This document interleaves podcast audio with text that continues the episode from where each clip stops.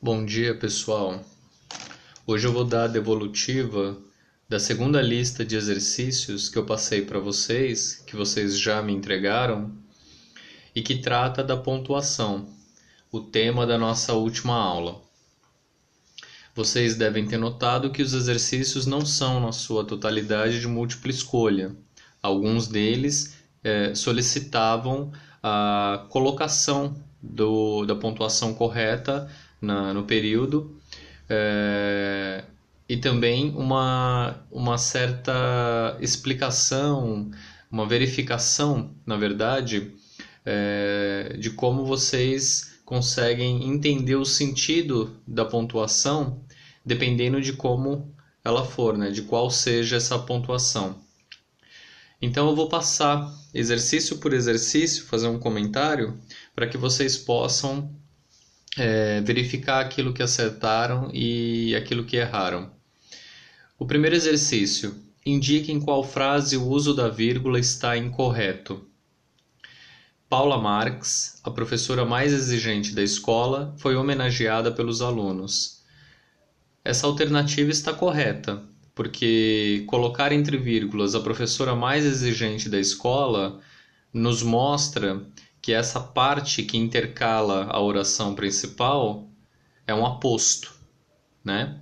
E traz uma informação acerca da Paula Marx. B. Cansado da vida que tinha, Rodrigo decidiu que estava na hora de recomeçar. Percebam que há dois períodos compondo é, aquilo que se diz a respeito do Rodrigo.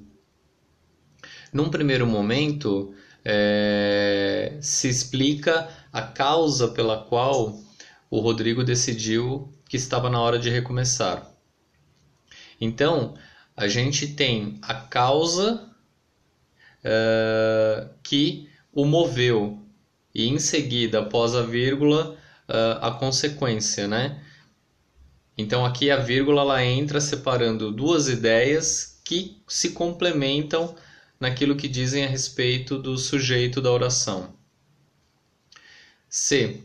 Dona Helena e Sr. Paulo são os melhores funcionários da empresa. Essa alternativa ela está incorreta, porque a gente não pode separar, ah, pelo uso da vírgula, a gente não pode separar o sujeito e o verbo da oração. Não é, não é possível gramaticalmente, normativamente, é, colocar uma vírgula entre o sujeito e o verbo da oração. Por isso, essa alternativa está incorreta. Percebam a diferença entre a alternativa C e a alternativa A. Enquanto na A nós temos um aposto é, destacado entre vírgulas, essas vírgulas elas não comprometem a relação entre o sujeito e o verbo da oração. Porque aqui no caso nós temos uma intercalação de, de ideias, né? Através do aposto.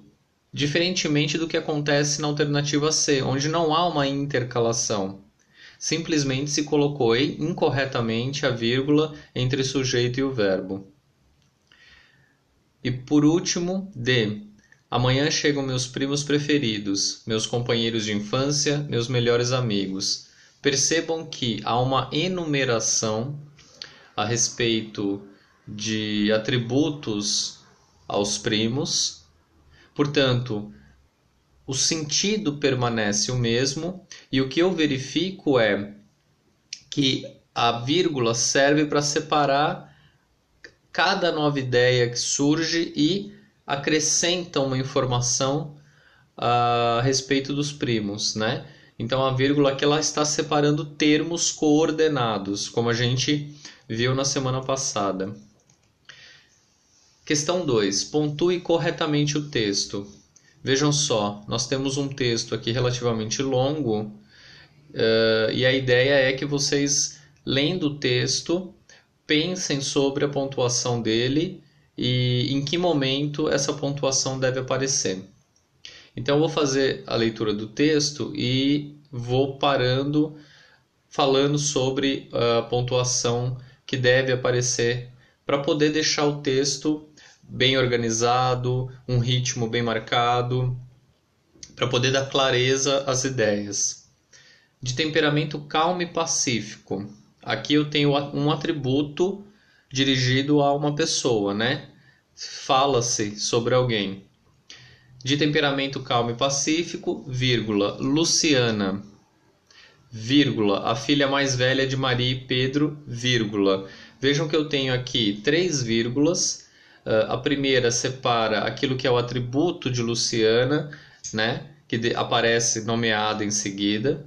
Depois eu tenho um aposto que me explica uh, a quem essa Luciana se liga. Gastava suas horas com literatura.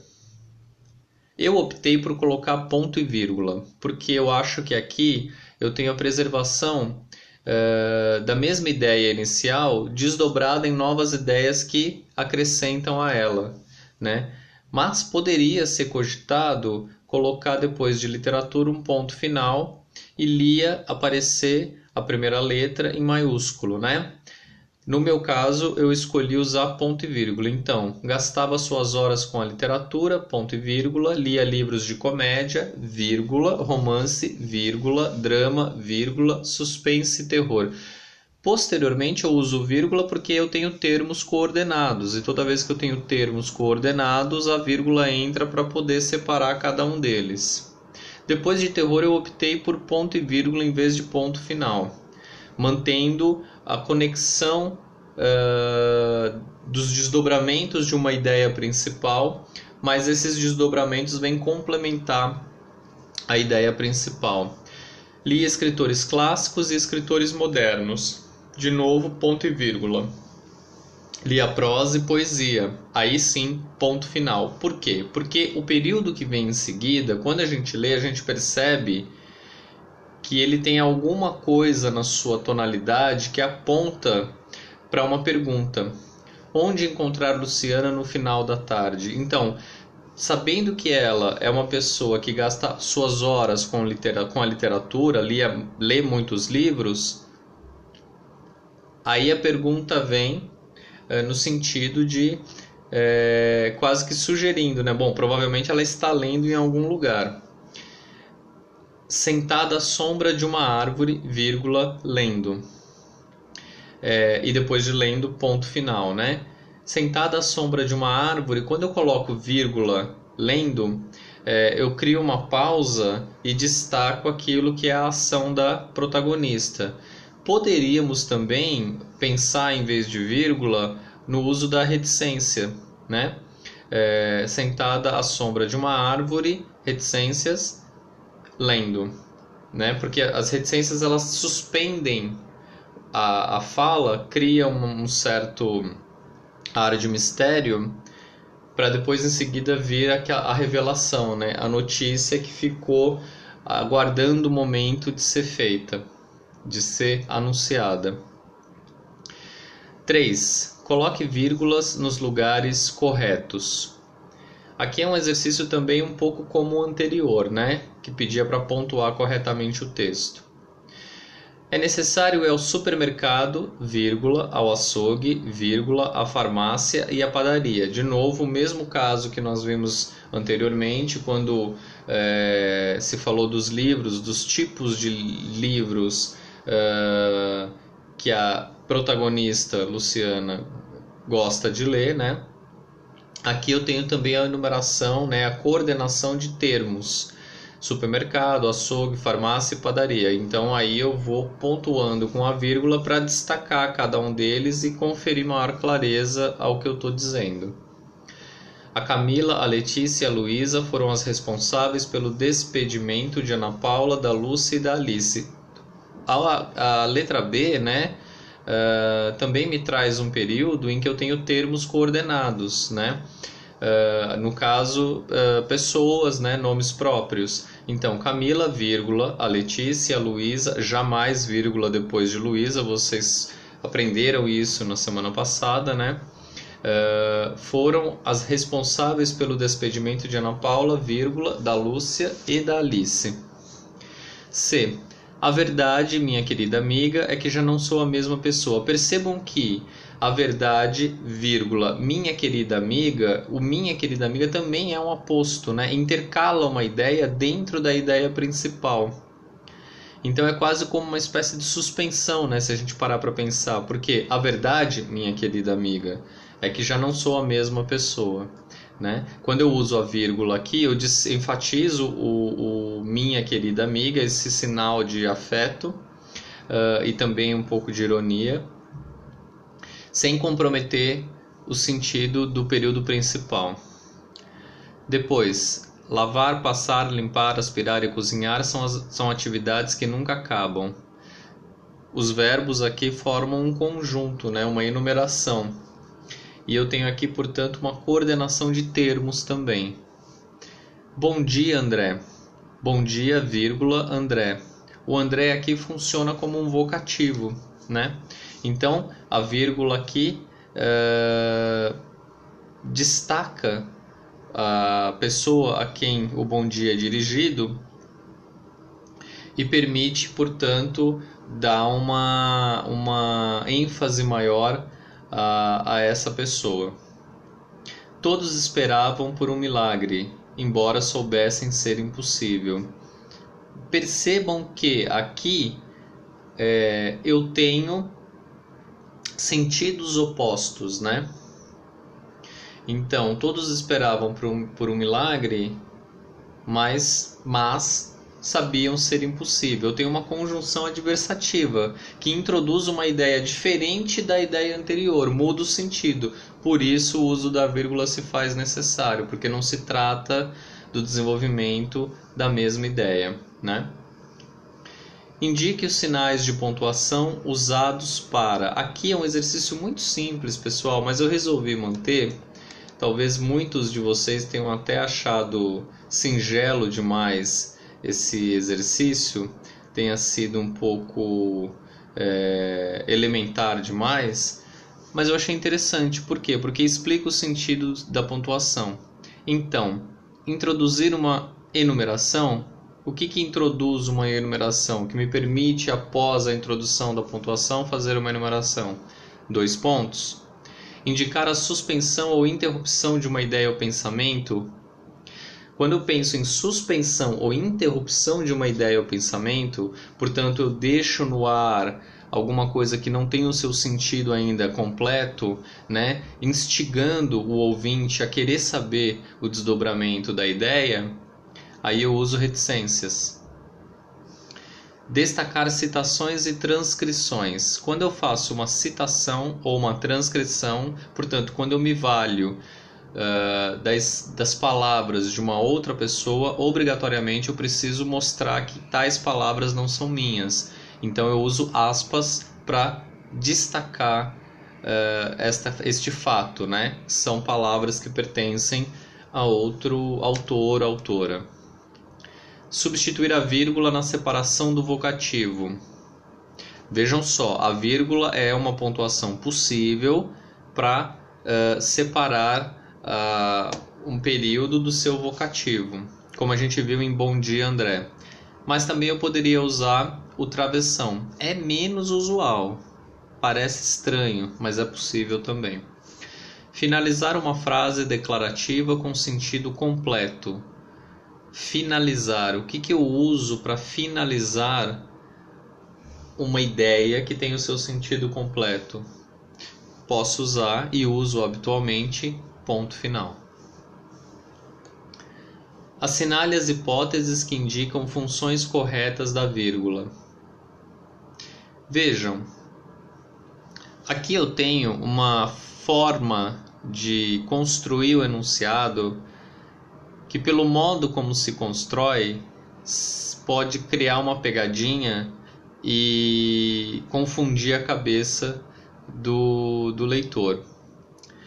Porque quando a gente começa a ler as alternativas, a gente fica pensando, ué, mas espera aí, eu tenho entre quatro alternativas, três que estão corretas.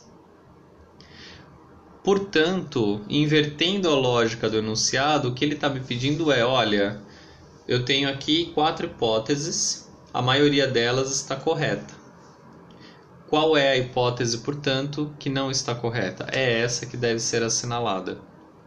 Separar elementos coordenados em enumerações com a mesma função sintática Sim, é um uso da vírgula. Ela, ela, ela, separa elementos coordenados em enumerações, como nos exemplos que vimos anteriormente, nos, nos outros exercícios, e que apresentam a mesma função sintática. São substantivos, são verbos, são, é, quem sabe, talvez advérbios, e por aí vai.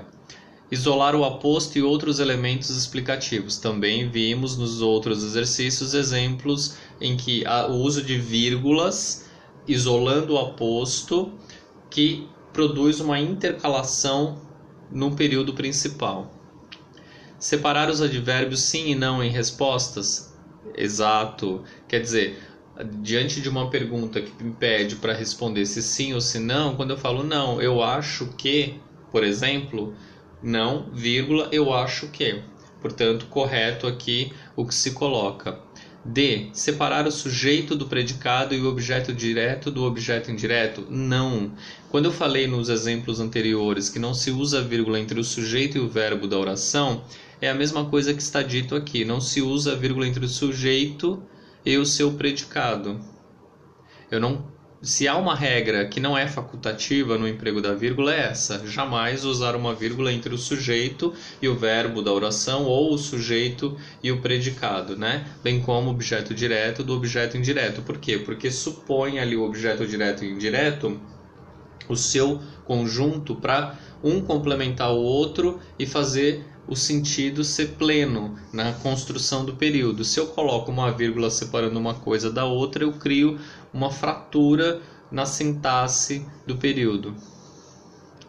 Isolar orações subordinadas adjetivas explicativas está correto. Não vou entrar nesta seara no momento, porque quando formos estudar orações subordinadas, dedicarei um tempo específico para a gente entender a diferença entre uma oração subordinada adjetiva explicativa, tá? E uma oração subordinada adjetiva restritiva. Tudo bem? Indique qual conjunto de sinais de pontuação completa as lacunas de forma correta. Esse exercício é simplíssimo, né? Perto dos outros, ele talvez seja um dos mais fáceis. Uh, porque basicamente, lendo aqui o texto, a gente percebe o momento em que a vírgula se faz necessária. Uh, não sei se vocês repararam, mas uh, depois de realidade, vírgula, ou seja, nas, as quatro alternativas trazem a necessidade do emprego da vírgula depois de realidade. O que vai variar é o que vem depois, né? É, na realidade, vírgula, nada mais havia para fazer. Tem uma dica aí que nos permite saber exatamente qual é a pontuação que eu devo usar depois de fazer, né? É só vocês repararem que a palavra que aparece em seguida, né, a letra está em maiúsculo, né? É um artigo definido que aparece aí iniciando o período seguinte. Portanto, depois de fazer, ponto final. Aí eu tenho como possibilidades de alternativas corretas a alternativa A e a alternativa C. Por quê? Porque ambas apresentam vírgula e ponto final. Então a gente tem que continuar a, a, a avaliar para saber em que medida, a, em qual, qual delas, na verdade, é a alternativa correta. Então, comparando a A e a, e a C, ó, percebam uma coisa: em ambas eu tenho vírgula, ponto final, vírgula, vírgula, ponto final, vírgula. Aí eu tenho uma diferença no último, na última pontuação, no último sinal de pontuação. Eu devo usar um ponto de interrogação ou reticências? Lendo o texto todo. Na realidade, vírgula, nada mais havia para fazer. Ponto final. Os assuntos foram falados, vírgula, as dúvidas foram esclarecidas, vírgula, os problemas foram evitados. Ponto final. Apesar disso, vírgula, um enorme clima de mal-estar continuava a existir.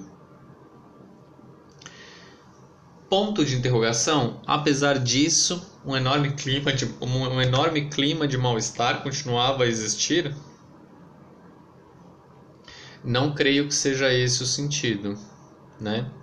É, quando eu digo apesar disso, eu estou dizendo o que para o leitor? Olha, embora houvesse um esforço muito sensível para esclarecer as dúvidas, evitar os problemas, falar abertamente sobre os assuntos no sentido de acalmar, aclarar, resolver, ainda assim houve, prevaleceu um enorme clima de mal-estar.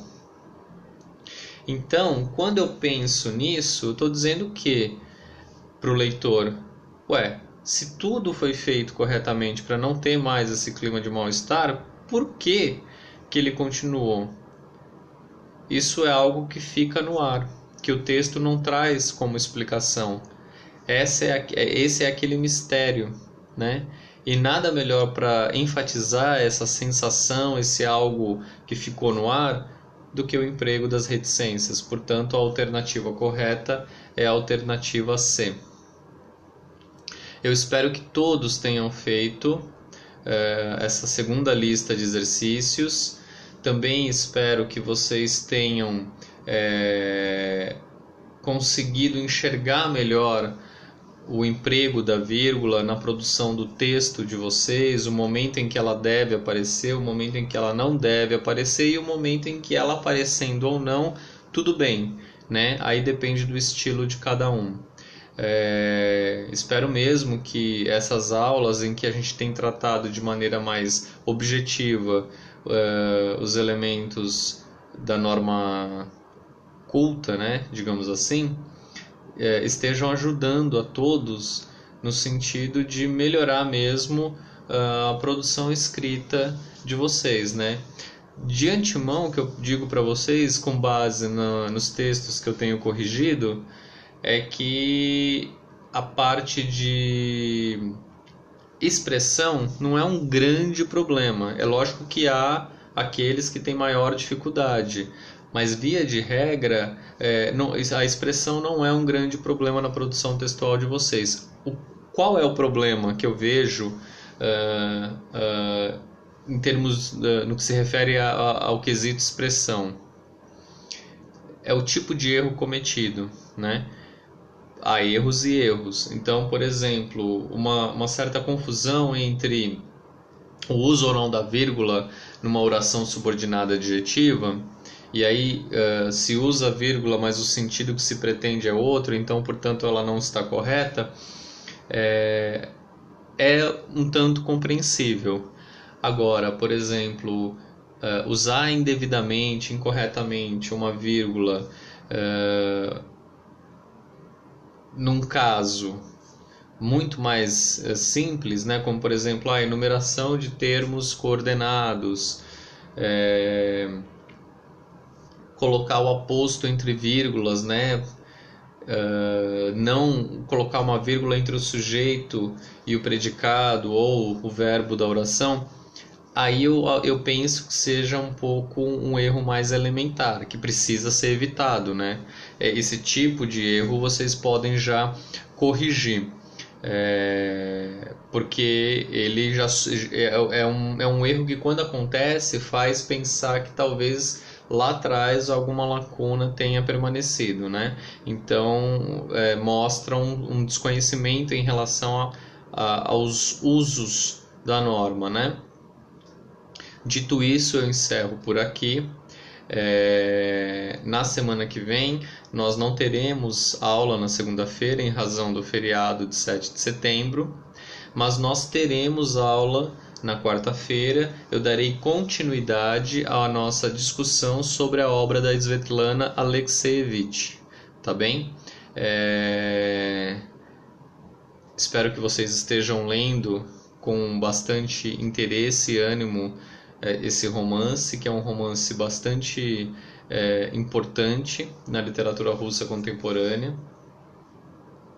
Também espero que na produção textual de vocês, depois da primeira correção, né, da primeira leva que eu corrigi, do primeiro texto que vocês escreveram, alguma coisa tenha mudado de uma produção para outra, né? Que vocês tenham conseguido assimilar as observações que eu fiz para poder ir moldando o texto de vocês uh, e entrando já com alguma tranquilidade nisso que é uh, um tanto inevitável para quem vai ingressar na universidade, né?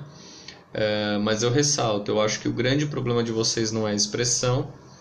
Penso que o grande, o, o calcanhar de Aquiles seja em, parte a estrutura, né? Em parte o conteúdo e isso a gente vai trabalhando ao longo do semestre para poder chegar ao final do semestre com a segurança de que conseguiu corrigir uh, os próprios tropeços e caminhar para um texto mais encorpado, mais redondo, digamos assim, né?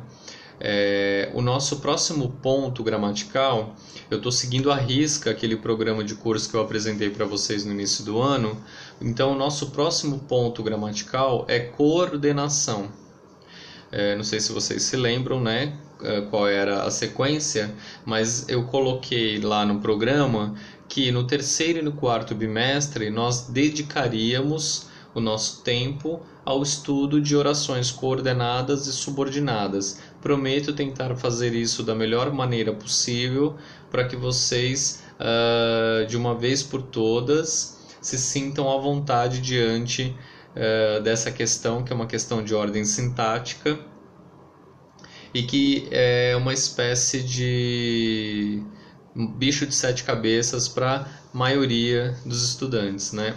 Então, até semana que vem, bom feriado para vocês, bom descanso e a gente volta a se falar na quarta-feira da semana que vem. Um abraço, tchau, tchau, pessoal.